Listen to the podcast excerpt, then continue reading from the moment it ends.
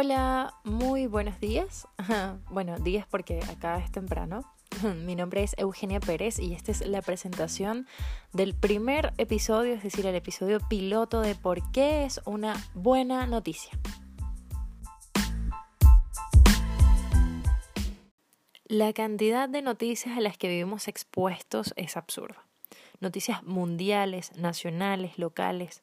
Tanto así que hay muchos sucesos que ocurren y por más que sigamos a todos los medios, a los canales que deberían mantenernos informados, llegamos a un punto en donde más bien nos da un eh, desinterés, nos desentendemos de la situación porque es una balacera de información. Por otro lado, los medios de comunicación, en su condición de mantenerse siempre informando, sin dejar de vender, transmiten lo que ellos saben que va a ser rentable. Y si las personas no han formado un criterio de evaluación, es muy, muy fácil llegar a la conclusión de que el mundo está empeorando. Yo creo fielmente que no es así. Sí, yo creo fielmente que no es así y se los voy a tratar de demostrar en cada uno de los capítulos de este podcast. Hemos evolucionado de una forma increíble, de una forma casi absurda, absurda como la cantidad de noticias a las que estamos sometidos el día a día. Y es necesario, más bien casi vital para mantener el mismo ritmo de desarrollo que hemos tenido hasta ahora, estar lo más relacionados posibles con estos sucesos. Dentro de esta gama de noticias existen unas más importantes que otras, cabe destacar. En este caso, eh, una de las noticias más importantes eh, en estos últimos dos meses es que Israel va a lanzar, o ya lanzó, porque era en el mes de agosto, el satélite Amos 17. Pero más o menos, ¿qué es? ¿Qué es un satélite? ¿Cómo funciona? Y en este caso, este satélite artificial, ¿cuáles son las ventajas y las desventajas que tiene eh, para los sectores a los cuales está, en este caso, dedicado su funcionamiento? Pues básicamente esta noticia se compone de que la empresa Spacecom, una empresa israelí, hizo un convenio con IDS, una empresa nigeriana, para la transmisión o la mejor transmisión de contenidos para la televisión en Nigeria, en parte de Europa, para los nigerianos que se encuentran en parte de Europa, y para la África subsahariana, que en este caso también se puede conocer como África Negra o Afrotropical.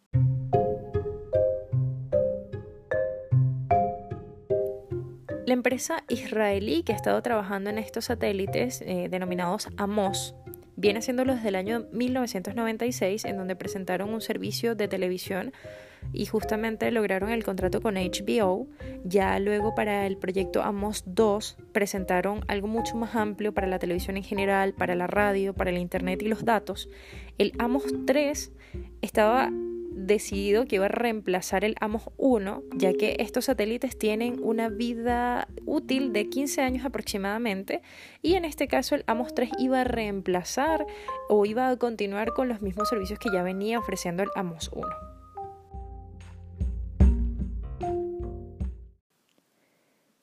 No siempre se cumplen estos 15 años de vida útil porque pueden pasar cosas que en, el proceso que achiquen o acorten un poco esta situación como lo fue el Amos 5, que se trató de lanzar en el año 2011, pero se descompuso a los 11 meses de haberse lanzado y por esto pues no pudo ofrecer las mismas funcionalidades que los anteriores. Es así como la funcionalidad de los satélites se va adaptando al ente que los vaya necesitando. En este caso hay entes gubernamentales, hay personas porque hay satélites privados, hay satélites que funcionan para empresas también, empresas públicas, empresas privadas, etc.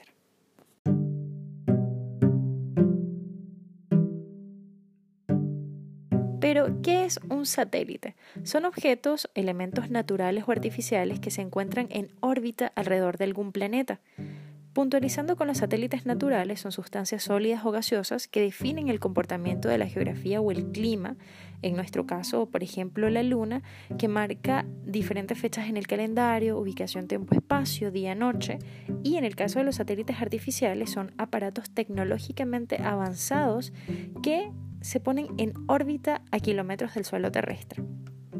En este caso se mantienen en órbita porque están reprogramados en velocidades rápidas que vencen la gravedad.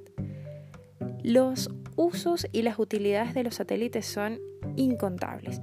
En este caso, ellos eh, deducen y ayudan a verificar cómo va el comportamiento de la Tierra en cuanto a nuestra postura, ya que desde acá nosotros no podríamos verificar lo que desde ese punto sí se puede. Bosques, deforestación, nivel del mar, contaminación marina, ayudan a generar una efectiva comunicación global, información obviamente en general, telefonía celular, difusión del Internet, velocidad, economía, lo que genera en total una calidad de vida mejor.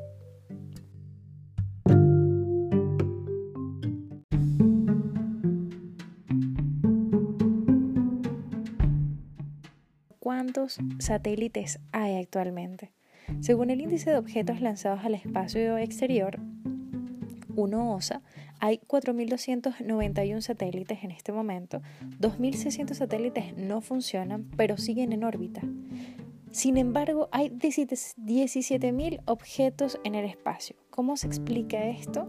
Bueno, básicamente porque ocurren choques entre los mismos satélites que producen más y más objetos.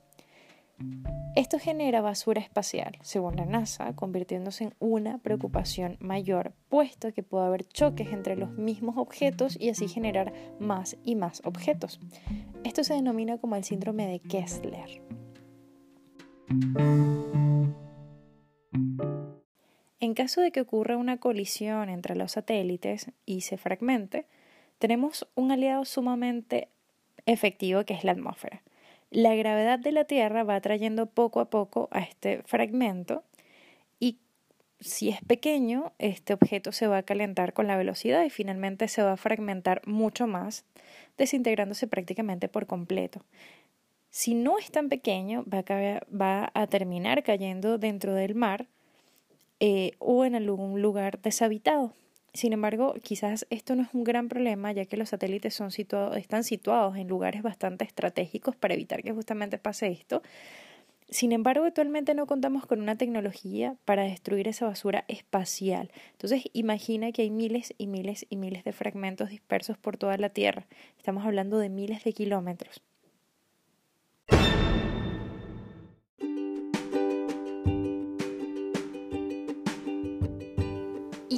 Estamos haciendo por solucionar este problema? Bueno, hace más o menos un año el Remove Debris eh, salió al espacio. ¿Y, ¿Y, qué es esto? Es un satélite pequeño, pero tiene un trabajo muy importante por delante, que es probar una tecnología que pueda usarse para limpiar la basura en órbita que está alrededor de la Tierra. Fue puesto en órbita, como les comento, en junio del año 2018 aproximadamente y en este caso hay otros proyectos muy interesantes que presentan otras alternativas. Eh, no se incluyen brazos robóticos que se extienden y atrapan la basura, pero este tipo de enfoque es bastante complejo y muy costoso de implementar. Sin embargo, se está viendo la posibilidad y se está estudiando de acuerdo a los recursos y el tiempo que es lo más conveniente para nosotros.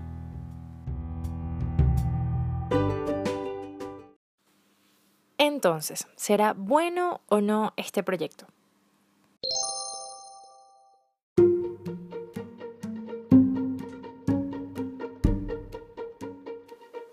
Las personas que van a disfrutar de este beneficio van a ser los nigerianos que están dentro de esta África subsahariana Básicamente Nigeria es un pionero en, bastantes aspectos, ya que ellos eh, eran exportadores de aceite, de caucho, de maní, pero en 1970, con la llegada del petróleo, transformaron su economía y actualmente quieren ser los pioneros en tecnología para África completo. Sin embargo, otros territorios también pertenecientes a la África subsahariana eh, son bastante excluidos. En este caso, tienen muchos desafíos por delante en cuanto a subdesarrollo, de impacto en el cambio climático, migraciones, por lo cual este proyecto presenta un beneficio en todos los aspectos de crecimiento y desarrollo para el país, de acceso, de efectividad y de evolución.